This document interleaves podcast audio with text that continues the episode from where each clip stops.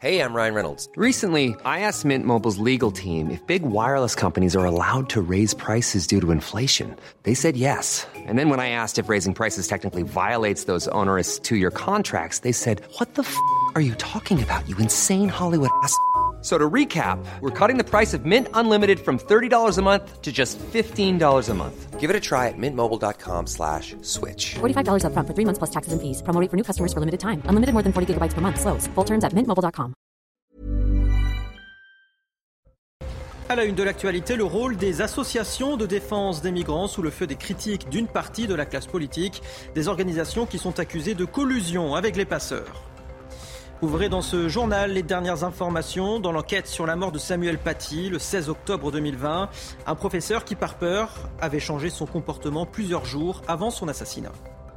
Nous reviendrons également sur le meurtre de Vanessa, 14 ans, vendredi dans le Lot-et-Garonne. Ce lundi matin, le retour en classe au collège où elle était scolarisée euh, s'est déroulé dans une atmosphère logiquement lourde.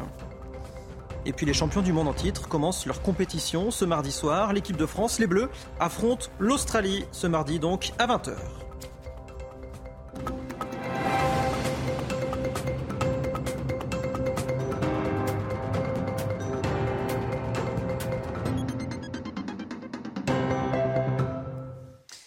Bonsoir à tous, soyez les bienvenus dans votre édition de la nuit sur CNews. À la une donc aujourd'hui, le feuilleton de l'Ocean Viking qui continue avec cette enquête du Figaro sur le rôle de certaines ONG comme SOS Méditerranée, souvent accusées de collusion avec les réseaux d'immigration clandestine. Les associations réfutent ces attaques. Kinson. Le 11 novembre, le navire Ocean Viking de SOS Méditerranée avait accosté au port militaire de Toulon. Depuis, l'accueil sur le territoire continue de diviser la classe politique. Certains s'appuient sur un rapport publié par Frontex en 2017 qui était accablant. Nous savons que parfois les passeurs enlèvent le moteur à partir de leur entrée dans les eaux internationales, parce qu'ils savent que les bateaux seront secourus. En 2018, Emmanuel Macron avait refusé l'accès au port français à l'Aquarius le président fustigeait une association allemande, Lifeline, l'accusant d'avoir coupé le signal et d'être intervenu en contravention de toutes les règles. On protège vraiment celles et ceux qui sont dans ces situations si on les empêche de prendre la mer dans des embarcations de fortune. Un an plus tard, Christophe Castaner, alors ministre de l'Intérieur, renchérissait en formulant d'autres accusations. En Méditerranée centrale, on a observé de façon tout à fait documentée, je vous le dis, une réelle collusion à certains moments entre les trafiquants de migrants et certaines ONG. Certains navires d'ONG étaient ainsi en contact téléphonique direct avec des passeurs qui facilitaient le départ des migrants euh, depuis les côtes libyennes dans des conditions effroyables. Dans son rapport, les analystes de Frontex vont jusqu'à considérer que les traversées dangereuses sur des navires en mauvais état et surchargés ont été organisées dans le but principal d'être détectées par les forces navales et les navires des ONG. Et cela fait maintenant dix jours que l'Ocean Viking est arrivé dans le port de Toulon. Qu'en est-il désormais du sort des 234 personnes secourues en mer Tout ou presque ont été libérées. Les détails avec Barbara Durand. Dix jours après avoir débarqué en France, il ne serait plus qu'une quinzaine dans le centre de Gien. La présence des quelques 200 autres migrants sur le territoire français est-elle toujours très incertaine? Sur les 44 mineurs isolés, 18 ont été pris en charge par le département du Var. Le reste, soit plus de la moitié, a fugué. Sur les 189 adultes restants, 66 d'entre eux sont encore en France. Ils ont été placés dans des centres d'accueil de demandeurs d'asile dans les Bouches du Rhône, dans l'attente de recevoir l'asile. Les demandes d'entrée sur le territoire pour les 123 autres migrants ont été rejetées, tout comme leur maintien en zone d'attente à Gien. Une erreur dans la procédure a entraîné la libération d'une centaine d'entre eux. Toutes disposent d'un visa de régularisation de 8 jours. 11 pays se sont déjà portés volontaires pour les accueillir, dont l'Allemagne, la Bulgarie, la Croatie, l'Irlande ou encore la Norvège. 20 migrants sont d'ailleurs attendus sur place dans les prochains jours. On en vient aux dernières révélations sur euh, l'assassinat de Samuel Paty le 16 octobre 2020. Selon un rapport de la police antiterroriste, le professeur a vécu les derniers jours de sa vie dans l'angoisse et la solitude. Les détails avec Maëva Lamy. Samuel Paty avait-il pressenti une attaque contre lui? D'après le rapport définitif des policiers de la sous-direction antiterroriste que le Parisien s'est procuré, l'enseignant vivait dans la peur. L'enquête révèle la vive inquiétude ressentie par Samuel Paty devant l'ampleur et l'agressivité de cette polémique. Une polémique lancée par un parent mécontent de la projection d'une caricature du prophète Mahomet lors d'un cours sur la liberté d'expression le 6 octobre 2020. Se sentant menacé, Samuel Paty demande à des collègues de le ramener près de son domicile à la sortie des cours. Je ne le reconnaissais pas. Il avait clairement peur, il était emmitouflé. Il cachait son visage. Il m'a dit de ne pas le déposer devant chez lui. Le 16 octobre, jour du meurtre, il demande une nouvelle fois à être raccompagné. J'ai dû lui dire non par rapport à mon emploi du temps. Samuel Paty était très tendu ce jour-là. Il tournait en rond dans la salle des profs. La principale du collège avait informé les autorités, police et rectorat des tensions au sein de son établissement, mais l'enseignant n'a bénéficié d'aucune protection. Quand il y a eu l'hommage, je me suis dit que je n'avais pas réussi à le garder en vie, mon prof. 14 personnes sont mises en examen. Elles risquent un procès aux assises. L'affaire Samuel Paty a mis en lumière le fléau des professeurs menacés. Si le ministère de l'Éducation nationale ne réalise plus d'études sur le sujet, c'est désormais un ensemble d'associations, l'autonome de solidarité laïque, qui chaque année livre ses conclusions. Jeanne Cancard. C'est fin 2019 que le ministère de l'Éducation nationale mène pour la première fois une étude qui recense le nombre de menaces proférées à l'encontre des personnels éducatifs. Et cette année-là, ils étaient 12% du second degré à déclarer avoir reçu des menaces, qu'elles soient physiques ou verbales, y compris sur Internet. Mais depuis, et c'est le ministère de l'Éducation nationale qui nous l'a indiqué ce matin, eh bien, il n'y a pas eu de nouvelles études exploitables à ce sujet-là. En revanche, en mai dernier, l'ASL, l'autonome de solidarité laïque, une association qui regroupe 500 000 adhérents, soit la moitié des personnels de l'éducation nationale en France, a publié un baromètre. Et d'après ce baromètre, les insultes et menaces représentent 30% des saisines, soit près de 1500 dossiers, un chiffre en augmentation ces dernières années. Il ressort aussi de ce baromètre de l'ASL que les auteurs de ces menaces envers les enseignants sont dans la grande majorité les parents d'élèves. Ils représentaient 48% l'année dernière, soit 10% de de plus qu'en 2020. Le choc et l'émotion à Tonins, trois jours après l'assassinat de Vanessa, 14 ans, enlevée près de son collège, puis tuée vendredi matin. Ce lundi, les parents d'élèves accompagnaient leurs enfants à l'heure de la reprise des cours, dans une atmosphère particulièrement pesante. Sur place, Thibault Marcheteau, Jules Bédot avec le récit de Yael Benamou. De nombreux parents ont eu le même réflexe ce matin. Accompagner leurs enfants et s'assurer qu'ils soient bien entrés dans le collège. Elle est dans la classe de la pauvre Vanessa, justement, et c'est assez dur pour elle. Ça fait depuis euh, un bon moment qu'on discute de tous ces soucis-là, que je lui rabâche toujours cette crainte, puisque nous vivons dans cette crainte. Les élèves sont profondément heurtés par la mort de la jeune fille de 14 ans. J'ai peur un peu. Peur de quoi Parce qu'il sort de prison, il pouvait recommencer à revenir au collège. On ne sait pas s'il va sortir, mais peut-être qu'il va ressortir et il va recommencer. Euh, à cause de la mort de Vanessa, j'ai pas trop envie de venir au collège du coup. Une cellule d'écoute est en place, une aide psychologique qui leur sera apportée le temps qu'il faudra. Ils vont être extrêmement attentifs à des questions ou à des demandes hein, que les élèves formuleraient euh, cet après-midi, demain, après-demain. Le traumatisme, euh, il est là. on est là aussi, on le partage. Une marche blanche aura lieu ce vendredi pour rendre hommage à Vanessa. De son côté, le principal suspect a été mis en examen pour enlèvement, séquestration, viol et meurtre sur mineur, placé en détention provisoire également. Cet homme de 31 ans a avoué les faits en garde à vue. On écoute l'avocate de la famille de Vanessa. Ça ne sera pas un dossier complexe d'un point de vue de la culpabilité, encore qu'il faut quand même euh, faire toutes les investigations nécessaires et puis euh, finaliser le dossier en termes de, culpabilité pénale. Bon, ça, a priori, ça ne sera pas très compliqué de ce que j'en ai su euh, des, informations du procureur, notamment de la République d'Agen. Après, ça va être très compliqué en termes voilà, d'émotion parce qu'il va falloir aider la famille, il va falloir faire de son mieux pour pouvoir la porter. Et ça, c'est quelque chose qui est extrêmement difficile parce qu'il faut essayer de se mettre à la place euh, des victimes dans cette situation qui est vraiment euh, dramatique, terrible, et, leur expliquer, leur faire comprendre aussi que quelle que soit la décision qui sera rendue par les tribunaux, ça ne leur rendra malheureusement pas leur enfant. On l'a appris ce lundi soir, un agent fiscal a été retrouvé mort après avoir été séquestré avec une collègue lors d'un contrôle à Bullecourt, dans le Pas-de-Calais. C'est Gabriel Attal, le ministre chargé des comptes publics, qui l'a annoncé. Écoutez. Vous me permettrez de dire que ce soir, le service public, a le visage de ce chef de brigade, tué alors qu'il accomplissait sa mission, sa passion, au service du bien commun. Et si vous me le permettrez, Madame la Présidente, je proposerai que nous observions un moment de recueillement en son hommage.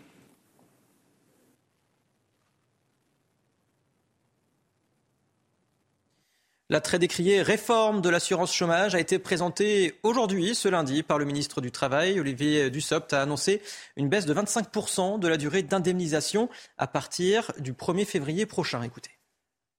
Nous allons euh, moduler à la baisse euh, la durée maximum d'indemnisation de l'assurance chômage.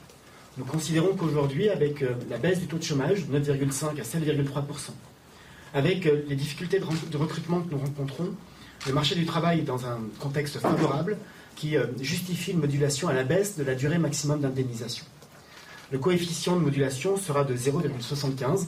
Ainsi, un, demandeur d'emploi qui aura euh, cotisé par exemple à hauteur de 24 mois sera indemnisé à hauteur de 75% de 24 mois, soit 18 mois. De leur côté, les syndicats, eux, critiquent vivement cette réforme. Quand vous aurez travaillé toute votre vie, 55 hein, ans, vous avez travaillé depuis longtemps déjà. Vous êtes malheureusement licencié. Eh bien, ce qu'on vous dit, au bout d'une vingtaine de mois, 25 mois, 26 mois, 27 mois, eh bien, ça sera, euh, les, ça sera les minima sociaux. Voilà. Ça veut dire des, des, chômeurs âgés pauvres demain. Et ça, c'est scandaleux. la priorité du gouvernement, c'est de renforcer euh, la pauvreté. Il faut dire les choses clairement, puisque l'essentiel de la réforme va se concentré sur les fins de droit. Cette réforme ne touche pas l'intégralité des demandeurs d'emploi, ça on l'avait déjà dit, mais elle ne touche que la durée de droit, la durée d'indemnisation. Donc euh, au lieu d'avoir 24 euh, mois de, droit, il y aura 18 euh, mois. Donc dans 18 mois, la personne, je ne vois pas comment elle va être incitée à reprendre un boulot maintenant. Bruno Le Maire, lui, était en déplacement à Blanzy, en Saône-et-Loire, ce lundi. Il est notamment revenu sur le plan énergie-entreprise, des aides versées aux sociétés qui voient leurs factures exploser. Il faudra que ça suffise et il faudra qu'on complète si euh, nécessaire pour protéger toutes les entreprises face à l'augmentation des prix de l'électricité, ici euh, le four d'électricité, ou les prix du gaz. Et je veux que les choses soient bien entendues. Nous ne laisserons tomber aucune entreprise, aucune PME certainement pas euh, les boulangeries avec lesquelles nous avons beaucoup travaillé. Les boulangeries, c'est euh, le pain quotidien, c'est le commerce de proximité. Les boulangers ont besoin de soutien, ils auront notre soutien. Justement, le quoi qu'il en coûte, si cher à Bruno Le Maire, doit s'arrêter. C'est l'avis du Fonds monétaire international, plutôt la recommandation du FMI pour qui la France doit commencer à assainir ses finances.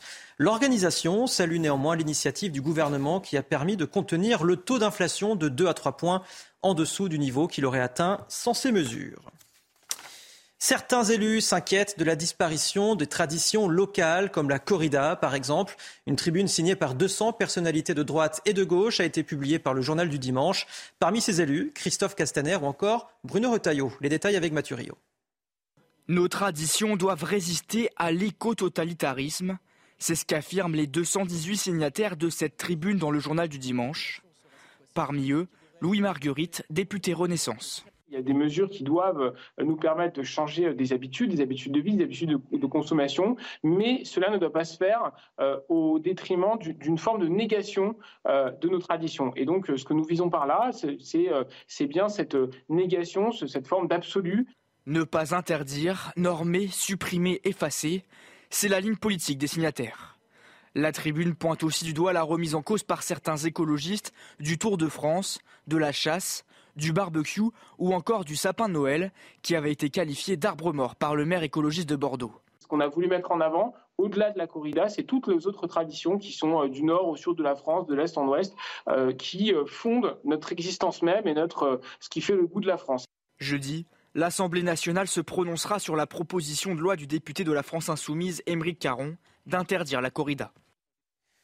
Plus 50% d'augmentation pour la taxe foncière à Paris en 2023. L'annonce de Hidalgo provoque évidemment la colère des Parisiens qui jugent dans le même temps eh bien, que les conditions de vie dans la capitale se dégradent, les factures explosent. Voyez ce reportage signé Mathieu Rio avec Mathilde Couvillier-Flornois. Alors que pour un certain nombre de Parisiens, les conditions de vie dans la capitale se dégradent, il y a un chiffre que les propriétaires ont bien en tête, plus 52%. C'est la hausse de la taxe foncière annoncée par Anne Hidalgo pour 2023 et qui passe mal pour Isabelle, propriétaire dans le 15e arrondissement. Il y a des chantiers partout, ils commencent, ils finissent pas. Il y en a un qui est à peine terminé, on va recommencer à défoncer le bitume pour faire un nouveau chantier. La propreté, on voit plus personne qui balaye, plus personne qui ramasse les poubelles. Enfin, il y a une dégradation rapide. Je dirais que la dégradation elle est aussi rapide que les impôts augmentent. Même critique pour Christian, propriétaire dans le 16e arrondissement de la capitale. Trottinettes, les vélos, euh, la diminution de, la voirie fait que effectivement c'est une ville euh, qui euh, est moins facile à vivre aujourd'hui. Alors si elle devient en plus financièrement difficile à vivre, ça va faire beaucoup beaucoup à la fin de la journée. Cette hausse s'ajoute à l'inflation, alors que les prix du quotidien à Paris sont déjà très élevés. Selon la mairie de Paris, la hausse de la taxe foncière était inévitable face à la suppression de la taxe d'habitation et deux années de difficultés économiques depuis la crise du Covid. L'actualité à l'étranger avec la guerre en Ukraine au menu de l'Assemblée parlementaire de l'OTAN réunie à Madrid ce lundi. Jens Stoltenberg, le secrétaire général de l'organisation, a réitéré la nécessité de fournir une aide militaire à l'Ukraine. Si nous voulons un résultat qui soit acceptable pour l'Ukraine, un résultat qui garantisse que l'Ukraine puisse prévaloir en tant que nation souveraine, indépendante et démocratique en Europe, la meilleure façon d'y parvenir est de fournir un soutien militaire à l'Ukraine. Si nous le voulons, si nous voulons une solution politique acceptable et pacifique, nous devons apporter un soutien militaire à l'Ukraine. Et la situation autour de la centrale nucléaire de Zaporizhia inquiète à nouveau toute l'Europe.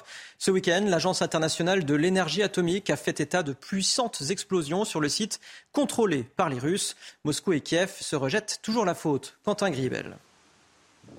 C'est une nouvelle journée de tensions extrêmes aux alentours de la centrale nucléaire de Zaporizhia.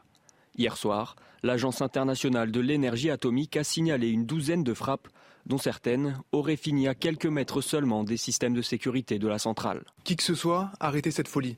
Les gens qui font ça savent où ils frappent. C'est absolument délibéré, ciblé. Il y en a qui considèrent qu'une centrale nucléaire est une cible militaire légitime, ce qui est incroyable. Contrôlé par les Russes depuis mars, le plus grand site nucléaire européen est la cible fréquente de tirs. Moscou et Kiev se sont une nouvelle fois accusés mutuellement hier. Et même si le niveau de radiation est resté conforme à la norme d'après un communiqué russe, le risque est bien réel bien sûr, il y, a, un risque, c'est sans doute même le risque le plus important en matière nucléaire dans cette guerre, soit par manque de refroidissement, soit par coup direct sur un cœur ou sur, euh, du combustible euh, qui serait stocké, euh, dissémination dans l'atmosphère de, de matériaux radioactifs. Située sur les bords du Dniepr, la centrale est un enjeu militaire crucial. Elle fournit notamment la moitié de son électricité à l'Ukraine. Allez, tout autre chose. On voulait vous présenter dans votre édition de la nuit ces deux belles bêtes, Chocolate et Chips, les deux dindes graciées, sauvées par le président Joe Biden. Une tradition à quelques jours de Thanksgiving aux États-Unis. Ce sera donc jeudi prochain. Et puis, retour rapide en France. On en vient à ces images des premiers chanceux à fouler les pistes de ski à Tignes. La station a ouvert ses portes grâce à des conditions météo favorables. Néanmoins, eh bien, les canons à neige fonctionnent pour le moment il fonctionne toujours. Allez, pas de ski au programme, mais du football avec la Coupe du Monde pour le journal des. Et on commence donc avec eh ce premier choc du tournoi entre les Pays-Bas et le Sénégal qui a tourné à l'avantage des Oranges. Une victoire 2-0 acquise en toute fin de rencontre grâce à Gakpo puis à Klassen. Les Oranges, les Néerlandais rejoignent donc l'Équateur en tête du groupe A. Et puis ces images, un peu plus tôt dans la journée, l'Angleterre a signé le carton de ce début de compétition face à l'Iran. Les joueurs iraniens qui ont donc refusé de chanter leur hymne national en soutien aux victimes de la répression dans le pays. Sur le terrain, les Three Lions ont ensuite déroulé lourd succès 6-2 qui leur permet eh bien, de s'affirmer comme un solide outsider dans cette Coupe du Monde. La dernière rencontre du jour a donc vu, on voit donc le, tableau, hein, puis la dernière rencontre du jour a vu le Pays de Galles et les États-Unis se séparer sur un nul 1 partout. Ce mardi, donc, quatre matchs sont au programme avec notamment l'entrée en lice de l'Argentine, de Lionel Messi, évidemment, face à l'Arabie Saoudite. À noter également une affiche très intéressante à 17h entre le Mexique et la Pologne. Et puis, vous le savez, vous les attendez, les débuts de l'équipe de France à 20h contre l'Australie. Et justement, les Bleus qui ont fait leur euh, dernier entraînement euh, ce lundi, malgré les incertitudes et les nombreux forfaits, les champions du monde peuvent s'appuyer sur une statistique. Ils se sont toujours imposés pour leur entrée en lice sous l'air Didier Deschamps. Xavier Giraudon, il se place. Il en sait un petit peu plus sur le premier 11 qu'alignera Didier Deschamps ce mardi soir. C'est le jour J pour les Bleus qui vont lancer l'aventure pour essayer de défendre leur titre de champion du monde ce soir face à l'Australie. Sans Karim Benzema, on le sait malheureusement depuis deux jours, et sans Raphaël Varane. Euh, le joueur de Manchester United est remis de sa blessure à la cuisse, mais il ne sera pas titulaire, mais remplaçant. Il était d'ailleurs avec les chasubles de remplaçant hier lors de la mise en place à Doha. Principe de précaution, jurisprudence, Benzema peut-être. L'envie aussi pour le sélectionneur, pour le joueur, d'y aller étape par étape, parce qu'il faudra un très bon Raphaël Varane si l'équipe de France va aller loin. C'est lui le boss de la défense et il ne sera pas là au départ de ce match. Ça veut dire que ce sera une charnière très jeune, très inexpérimentée ensemble. Neuf sélections à eux deux, Dayo Mécano et Ibrahima Konaté. On vous rassure, ils ont quand même 4 ans de vécu en club ensemble en Allemagne, au RB Leipzig. Ça veut dire que la jeunesse est au pouvoir. Vous rajoutez les, les Chouameni, les Bappé, les Dembélé. Tous ces jeunes-là vont essayer d'amener la France tout en haut, au cadre, à Loris, à Griezmann et Giroud, de les encadrer. Ce soir, c'est un sacré combat qui attend les Bleus avec une équipe de France sensiblement rajeunie. Allez, restez bien sur CNews. Dans un instant, nous reviendrons sur le rôle des associations de défense des migrants sous le feu de projecteurs, des critiques d'une partie de la classe politique. Ces organisations qui sont donc accusées de collusion avec les passeurs. Retrouvez tous nos programmes et plus sur cnews.fr.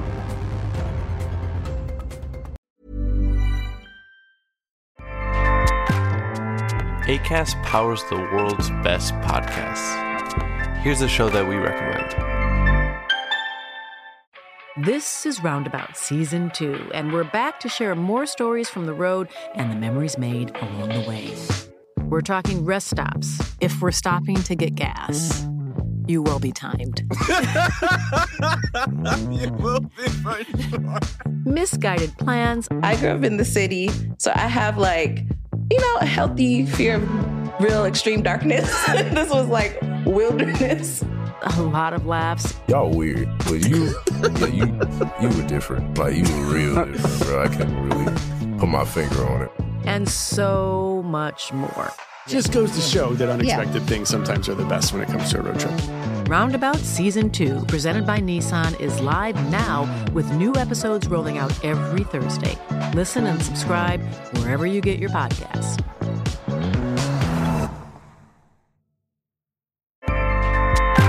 ACAST helps creators launch, grow, and monetize their podcasts everywhere. ACAST.com.